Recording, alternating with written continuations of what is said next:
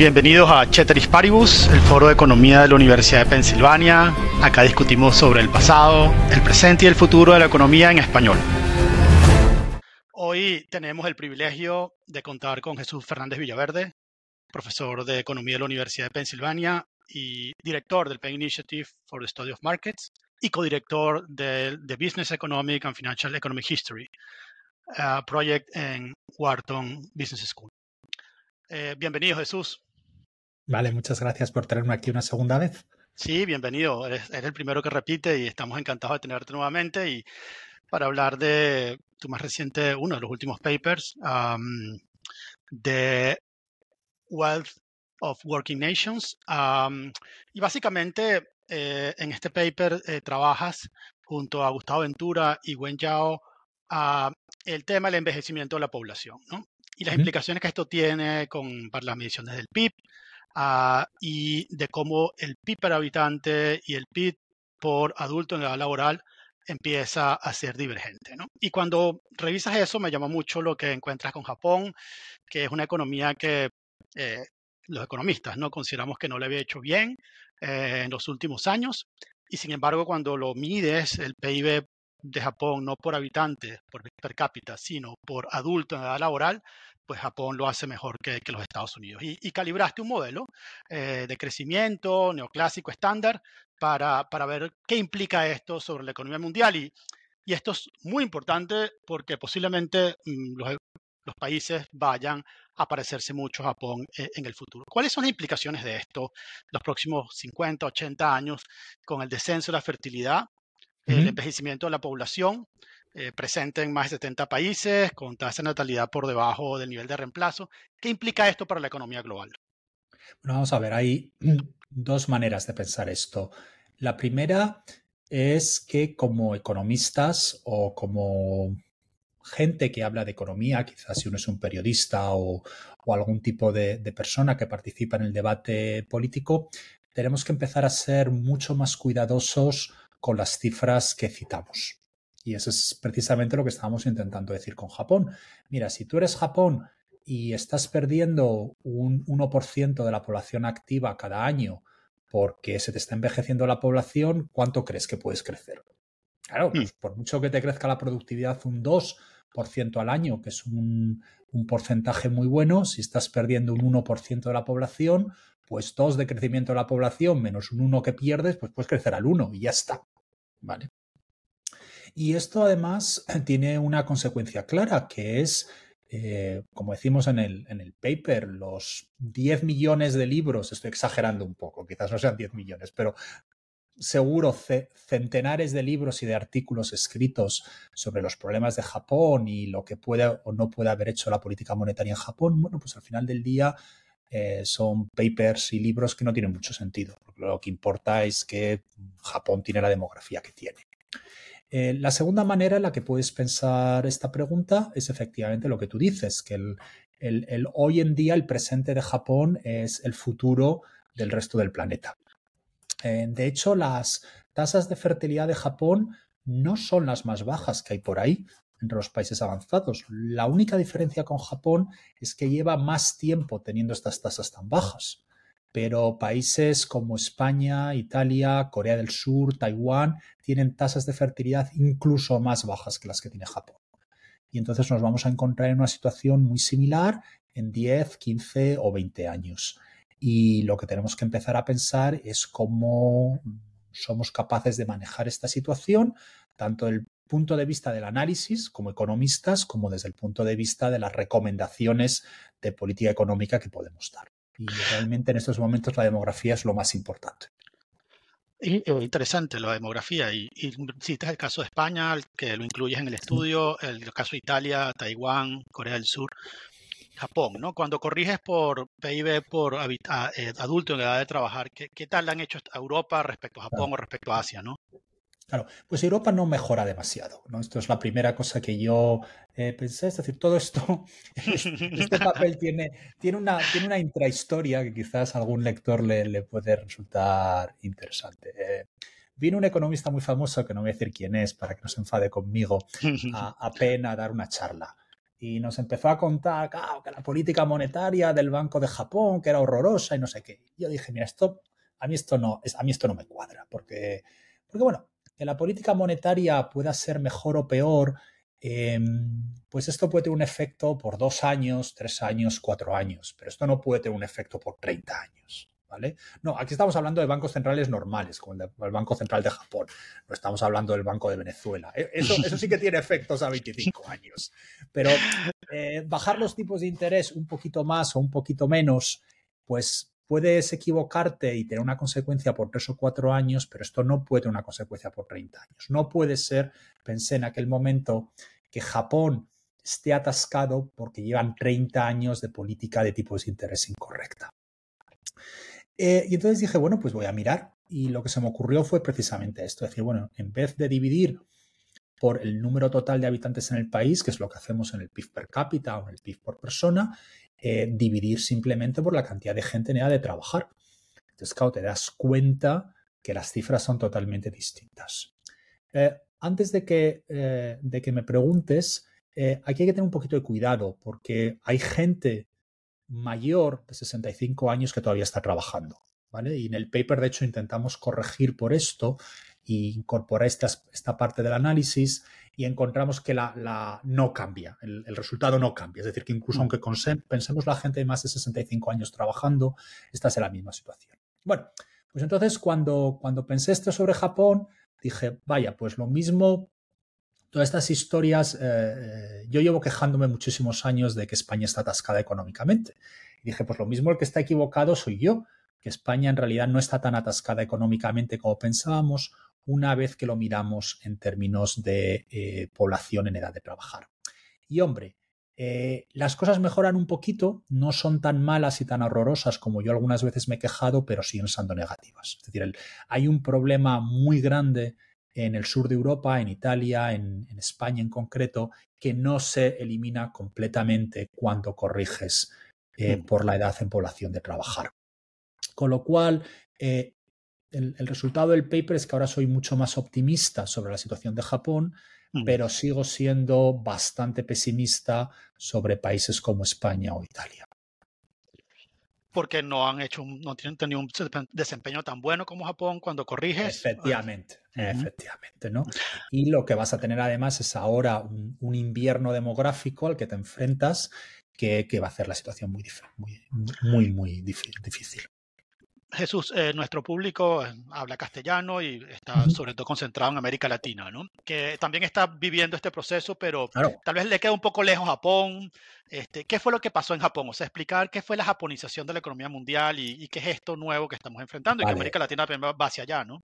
Efectivamente. Bueno, lo primero antes de empezar a, responderte sobre lo que es la japonización, mira, ayer preparándome para este podcast estuve mirando los resultados o, los, números más recientes de fertilidad en toda América Latina. Eh, si hay nadie en América Latina que piensa que lo de Japón es una cosa que les pasa a los japoneses, bueno, que se caigan del árbol, como decimos en España la caída de la fertilidad en países como Brasil, como Argentina, como Chile, como Colombia, es espectacular. Es espectacular. Hay países que están un poquito más detrás, como Bolivia, como Paraguay, Perú de alguna manera, pero Brasil ya está entrando en un proceso de envejecimiento brutal. Uruguay ya está perdiendo población, excepto por inmigrantes. Vale. Entonces, volvamos al tema de la japonización. ¿Qué es el problema de la japonización? Bueno, pues simplemente eh, pensémoslo de esta manera, una manera muy sencilla. Mira, tú imagínate que eres una economía que te crece la productividad del trabajo un 2% al año, que es más o menos la media a la que te ha ido creciendo la productividad del trabajo en Estados Unidos en el último siglo y te crece la población activa un 1%. Bueno, pues un 2% de crecimiento de la productividad y un 1% de crecimiento de la población activa te da un 3%. Entonces tú creces el 3%, bueno, pues unos años te da un poquito mejor y creces al 3,5%, otros años un poquito peor y creces al 2%. Pero ahora vivimos en un mundo en el que te está cayendo la población activa un 1%. Incluso aunque te siga creciendo la productividad al 2, como ahora es 2 menos 1, lo que creces es al 1%. Entonces mm. parece que la economía está atascada. Porque en un año que te van las cosas un poquito bien, creces al uno y medio. En cuanto las cosas te van un poquito mal, por el motivo que sea, creces al cero. Entonces la gente empieza a pensar, bueno, ¿y qué es lo que ocurre con esta economía? ¿Estás completamente atascado? Bueno, pues no, es que simplemente la población está cayendo. Mm. y eso tiene unas consecuencias, luego si quieres podemos hablar de ellas, absolutamente brutales. Y, esto fue lo que pasó en Japón, que los bancos centrales decían, bueno, estamos creciendo al cero, al uno, entonces, ¿qué hacemos? ¿no? Y tasas de interés negativas o en términos reales o cero. Eh, entonces, claro, hay una larga literatura con todo esto, ¿no? O sea, ¿cuál es la conclusión para un banco central? Bueno, hay que quedarse tranquilo o ¿Qué, qué, qué, qué, has aprendido con, con esto? Bueno, pues mira, la, la, conclusión es, hombre, si yo soy el banquero central de Japón, tranquilo, tranquilo no me quedo, porque la situación no está bien. Mm. Eh, lo que sí que es verdad es que yo no le puedo hacer nada. El problema de esto es que, que la gente o, asumimos que vamos a crecer al 1% y ya está. Bueno, pues como sociedad decidimos qué es lo que vamos a hacer, o, o empezamos a tener más muchachos, o traemos inmigrantes. Pero yo como banquero central ni estoy en cargo de que la gente tenga más críos, ni estoy en cargo de los inmigrantes. Entonces, como banquero central, mi respuesta es, es que esto no es parte de mi misión.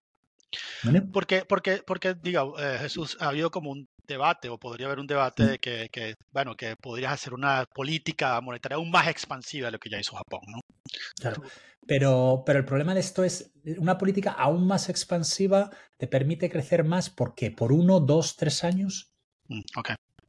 ¿Vale? Es decir, una política monetaria expansiva que, ¿cómo te va a permitir incrementar la tasa de crecimiento de la productividad en el largo plazo?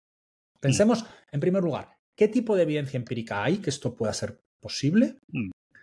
Yo creo que no existe evidencia alguna. Y mm. segundo, ¿qué tipo de modelo económico genera que haya un vínculo entre el crecimiento de la productividad en el largo plazo y la política monetaria? Sí, no, no la hay, exactamente. Está solo de corto plazo y, en definitiva.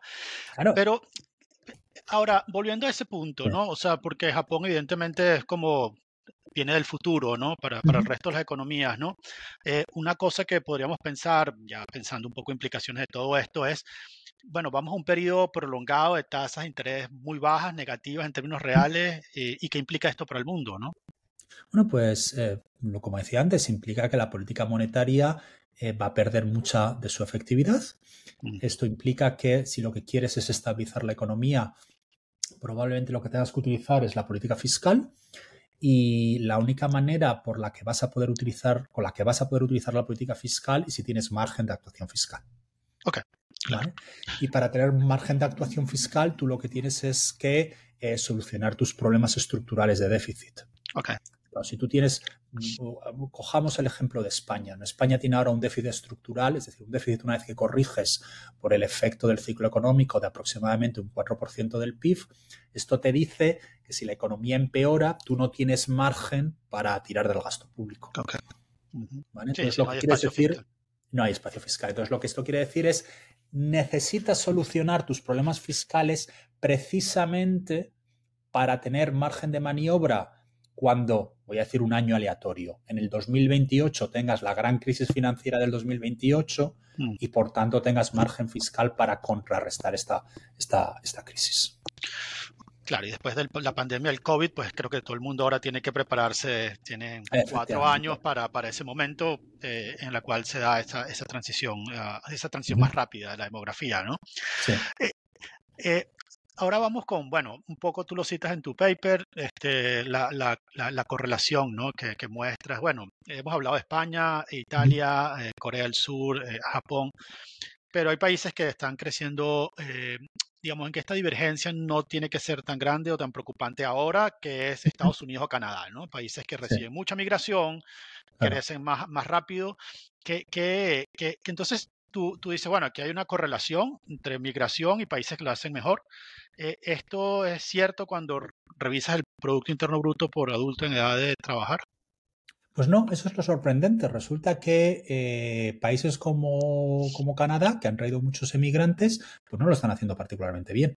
Entonces, claro, si tú te traes un 10% más de gente y tú produces un 10% más de PIB, hombre, pues ¿qué, te crees que iba a pasar?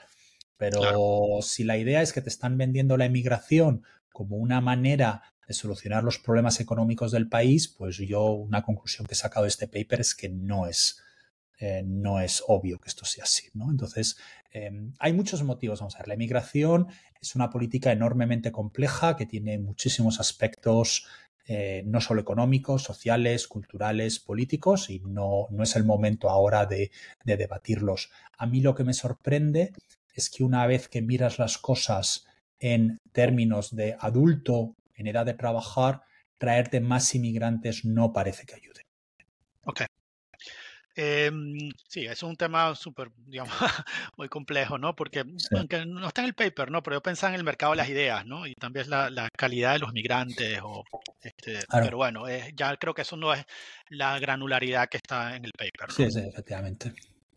Ahora, em, hay, entonces, vamos a ver, em, tú citas en el paper, ¿no? Que esto es un modelo, un modelo neoclásico estándar, eh, entonces está este choque demográfico, por llamarlo de alguna manera, es equivalente a un choque tecnológico negativo, persistente, con efecto propagador, ¿no? Es como si la tecnología decreciera, ¿no?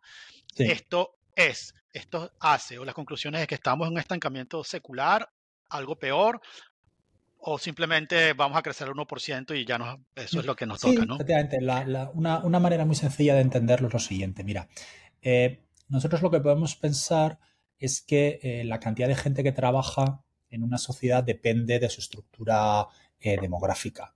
Y ahora, como nos hemos envejecido, pues en vez de trabajar el 70% de la población, solo puede trabajar el 60%. Bueno, esto es equivalente a un gobierno que pasara una regla muy estúpida, que diga de cada siete trabajadores uno no puede trabajar. Vamos todos los días, vamos a sacar una bolita de la lotería y todos los que el apellido empieza por A, como Alvarado, pues los, los que, se llamen Alvarado esta semana no trabajan. Bueno, pues es exactamente igual. Lo que mm. ocurre es que en vez de aleatorizar por el nombre de tu apellido, lo que estamos haciendo es que Alvarado ahora tiene 70 años y ya no puede trabajar. Entonces eso es un poco un pismo. Eh, volviendo al tema que me decías antes, ¿qué es lo que se puede hacer? Pues, pues eh, realmente eh, el modelo lo que te sugiere es que está pasando lo que uno se esperaría que pasase, que es que simplemente crecemos más despacio y ya está. Es que no hay, no hay, de alguna manera, el, mensaje del papel es aquí no hay mucha ciencia, no hay nada particularmente profundo, es que no está pasando nada que no podría entender un estudiante de primer año de licenciatura un poco espabilado. Correcto. Ahora, Jesús, sí, eh, todo, esto, digamos, es interesante siempre pensar un poco en estas implicaciones y mirar hacia el futuro, que es lo que estamos tratando de hacer con tu paper, de aprender de Japón para entender la economía mundial de, de ahora en adelante, ¿no? Y un poco los modelos, este, digamos, que, que, decían, bueno, que escapamos, ¿no? De la trampa maltusiana y que la tecnología está por, va más rápido que el crecimiento de la población. Entonces siempre está ese debate, ¿no? Crecimiento de la tecnología, población. Ahora la población no crece, sino decrece. ¿Qué implicaciones tiene la, tecnología en, el modelo? ¿no? O sea, digamos, ¿la tecnología podría ir más rápido, va a ir más lento o es completamente exógeno a este proceso? Vamos a ver, en el modelo, en el papel, eh, lo tomamos exógeno. ¿no? Lo tomamos exógeno simplemente porque me parece que es una buena eh, manera de pensarla, de comenzar a pensar sobre este tema. Ahora, en la realidad. ¿Qué es lo que yo creo que va a pasar? Hombre, más deprisa, yo no creo que la, tecnología mejore más deprisa porque somos menos. Eh, lo que yo creo que va a ocurrir es que la tecnología va a empeorar. O la, hmm. voy a ser muy preciso. La tasa de crecimiento de la tecnología va a empeorar. ¿Por qué? Pues porque va a haber menos gente joven, va a haber menos innovación, que normalmente está vinculada a la gente muy joven, y va a haber menos progreso en el mundo de las ideas. Con lo cual, antes hablaba de que íbamos a crecer, de que la productividad iba a crecer al 2%. Bueno, pues yo no creo que la productividad pueda seguir creciendo al 2%. Lo mismo la productividad eh, va a empezar a crecer solo al 1,5%. Con lo cual, tú solo vas a crecer al 1,5%, eh, pero además estás perdiendo un 1% de población activa, con lo cual como mucho vas a poder crecer al 0.5 de media. Con lo cual eso te va a colocar en una situación muy difícil por ejemplo, en temas de sostenibilidad de la deuda pública. Otra cosa distinta que no tiene mucho que ver con la población o con la demografía es el efecto de todos los avances en inteligencia artificial. Es lo mismo lo que ocurre es que por una parte tienes menos gente joven, lo cual te tira hacia abajo la tasa de crecimiento de la productividad, pero la inteligencia artificial te ayuda en la otra dirección. Bueno, eso está por ver todavía. ¿no? Pues lo mismo ocurre, pues sí, o pues lo mismo no, no lo sé. ¿Y tú en qué bando estás? ¿En los que crees que ya inventamos todo o que la inteligencia artificial va a estar, va a ser capaz de mandarnos a un lugar, a, la, estratosfera como nunca? Pues mira, eh, lo, mismo, lo mismo a los lectores, lo mismo a, la audiencia le interesa. Eh, he publicado un, pequeño artículo en español al respecto, está en, mi página web y luego te envío. Salió en un, en un periódico para el que yo escribo en España, en el Confidencial, y lo escribí hace unos meses. Puedo, puedo luego enviar un enlace. Allí lo que eh, argumento es que mi lectura de la evidencia empírica en estos momentos es que la inteligencia artificial nos va a permitir incrementar un poquito la tasa de crecimiento de la, de la tecnología, pero no tantísimo como la gente se piensa. Eh, esto va a ayudar, no, no, va a venir mal, pero tampoco va a ser la solución de todos nuestros problemas.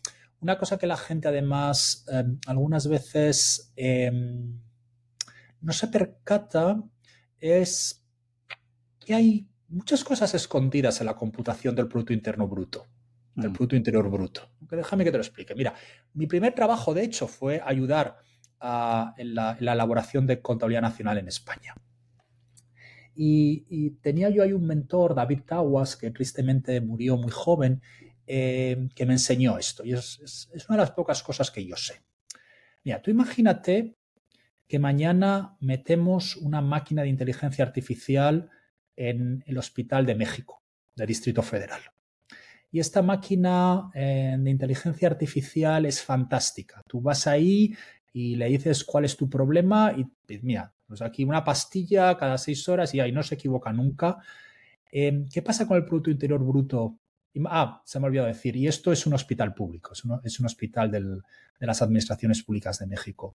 ¿Qué es lo que ocurre con el Producto Interior Bruto de México? Pues que baja. Mm.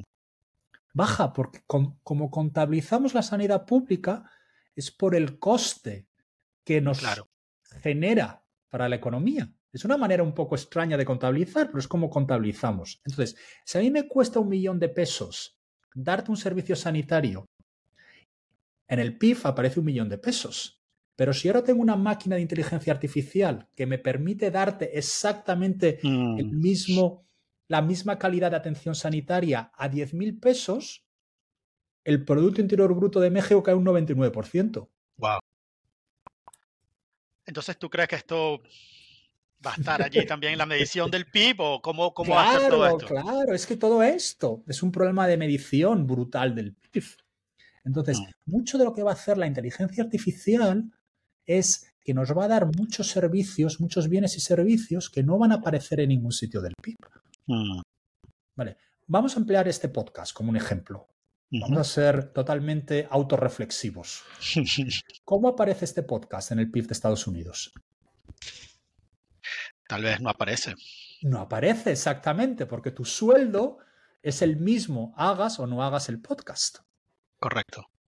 ¿Vale? Bueno, hay un coste marginal de la electricidad que estamos gastando ahora mismo en el ordenador para grabar el, podcast. En 1990 no teníamos tecnología para grabar este podcast, con lo cual este podcast no existía.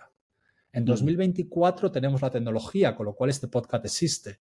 Mm. Producto Interior Bruto no ha cambiado.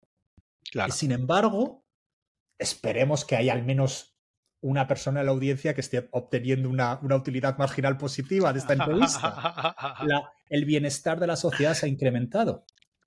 Y eso pasa para la economía, más sobre una economía de servicios, ¿no? Donde tú, tú, puedes medir cuánto petróleo, gas o cuántos carros produces, pero no puedes medir cuánta gente está usando el chat GPT o el correo electrónico o el Zoom, ¿no? Claro, o, simplemente la enorme, el enorme cambio brutal del bienestar de lo que estás empleando. Voy a, voy a emplear mm. otro ejemplo. Mira, eh, mi vida cambió mucho mejor, a mucho mejor, cuando empecé a utilizar los libros en audio. ¿Por qué? Porque por la mañana en, la, gente, nosotros trabajamos en Filadelfia, el tráfico en Filadelfia no es demasiado bueno para los que, para los que no lo sepan, y pues por las mañanas estás atascado en la autopista esperando a que, a, llegar al trabajo. Claro, que yo era aburridísimo para mí en su día. Ahora me pongo el audiolibro, lo conecto al coche eh, y vengo tranquilamente escuchando un audiolibro interesante. Y además yo que soy un poco eh, un economista aburrido, me pongo libros de economía, con lo cual estoy constantemente escuchando libros de economía. Eh, como en ningún momento hemos incluido en el PIF que mm. ahora mi, mi commute a la universidad es mucho más entretenido que lo que era hace cinco años. Claro y tu productividad y todo lo que estás aprendiendo allí y los spillovers que eso tiene, ¿no? Este, ah, este debate siempre es el debate del PIB, ¿no? El PIB es una medida completamente, este, es lo que tenemos, pero es completamente insuficiente, ¿no? Claro. Este, pero bueno, la conclusión sí, una economía de más servicios, donde todas estas cosas con inteligencia artificial no las vamos a contabilizar, va a hacer que el crecimiento del PIB sea aún menor, ¿no? De lo que vayamos a ver. Efectivamente. Y que estemos Y además luego hay otro, hay otro tema, que es cómo impones. Es decir, ¿a, qué me refiero? Cómo si este podcast no genera Producto Interior Bruto, tampoco está generando impuestos. Claro. Correcto. Con lo cual, tampoco estás generando ingresos fiscales que te van a, te van a permitir pagar la deuda pública. Correcto. Mm, interesante, interesante. Sí, una economía más servicio, una economía que no se puede seguir, que puedes estar trabajando en Irlanda, en Grecia, en España o en ningún lugar, ¿no? Y no estás pagando impuestos ni estás reportando. Sí, viene un gran. Esto va a ser bien complicado. Tal vez la inteligencia artificial pueda resolver eso también, ¿no? Pero, pero fíjate, no, pero fíjate, Ángel, estás, estás fijándote más en el tema de evasión, de que yo me voy a Irlanda y trabajo desde Irlanda. No, no, yo te estoy diciendo una cosa un poquito distinta. Te estoy diciendo que tú antes me dabas utilidad con un coche mejor. Mm. ¿Vale? El coche tenía un, motor más grande, más asientos, era más grande. Eh, y entonces tú me decías, pues mira, ahora el impuesto de matriculación del coche, en vez de ser mil dólares, son dos mil, porque es un coche más grande. Mm. Pero ahora es distinto. Es que ahora el coche, lo que realmente, la utilidad que me está dando el coche es que me puedo conectar con el audiolibro y entonces escucho el audiolibro. Entonces, ¿qué vas a hacer? ¿Vas a poner un impuesto sobre el audiolibro? No, no, no puedes. Bueno, digo, eh, no creo que se pueda, ¿no? o qué impuesto, ¿Qué, qué, qué, cuál es el valor máximo del impuesto? ¿Vas a poner un impuesto del 300% sobre un audiolibro? Sería absurdo. Sí, sí, sí, sí, sí. Jesús, em, ha sido esto muy interesante. Yo no sé si el futuro es, si lo vemos claro lo vemos oscuro. No sé si quieres mandar un mensaje final de qué implica todo esto nuevamente y, a qué atenernos y qué es importante y qué no en este, esta nueva economía pues japonizada, ¿no? No, bueno, pues básicamente lo que, lo que yo invitaría a todos los miembros de la audiencia es que vayan a Wikipedia y pongan demographics, porque las entradas en inglés suelen estar mucho mejor que en español, ¿vale? Pongan demographics of tu país favorito pongan Demographics of Argentina, Demographics of Brasil. Entonces, en cada página de cada país, lo que se van a encontrar es una entrada que dice Vital Statistics. Entonces ahí vas a pinchar y te va a salir la serie temporal de nacimientos en estos países. Entonces mm. lo van a ver y, se van a quedar de piedra. Porque la evolución de los nacimientos en todos los países de la región es tremenda hacia abajo. Sí, tremenda. Y países muy endeudados, como el mismo Argentina. Entonces, esto, ¿quién va a pagar esa deuda pública? Eh, y, una cosa más, una cosa más. Países a los que además te va a resultar muy difícil atraer emigrantes. Claro. Porque claro, si tú eres Canadá o tú eres Estados Unidos, tú siempre puedes decir, es verdad, pues los emigrantes no me ayudan mucho a crecer más en términos per cápita, pero sí que soy un 10% más, con lo cual la deuda pública la divido entre más gente. Hmm. Claro, me ayudan a pagar la deuda. Ayuda a pagar la deuda, pero ¿a quién, quién va a emigrar a Argentina en los próximos 50 años? Sí. Sí, y yo pensaba que eso además va a tener problemas de, son economías que no hicieron catch up, ¿no? Que no se acercaron a la, frontera de la tecnología ni del ingreso, sino que se quedaron en renta media, por debajo de renta media, y ahora esto es una carga adicional, ¿no? Que va a hacer más difícil el desarrollo de los países que... Efectivamente, y de nuevo, la gente que se piense que esto va a ocurrir dentro de 30 años, no. Es decir, Brasil va probablemente a empezar a perder población en el 2030. Sí, o en el 2035, que es, desde el punto de vista de política económica, es pasado mañana. Sí, no, no, ya, ya, ya. Es ya. Bueno, Jesús, ha sido un placer nuevamente. Muchas gracias. Esto fue Cheteris Paribus, el podcast de economía en español del Penn Initiative for Study of Markets en el Departamento de Economía de la Universidad de Pensilvania. Aquí discutimos el pasado, el presente y el futuro de la economía en español, haciendo especial seguimiento a América Latina. Yo soy Ángel Alvarado.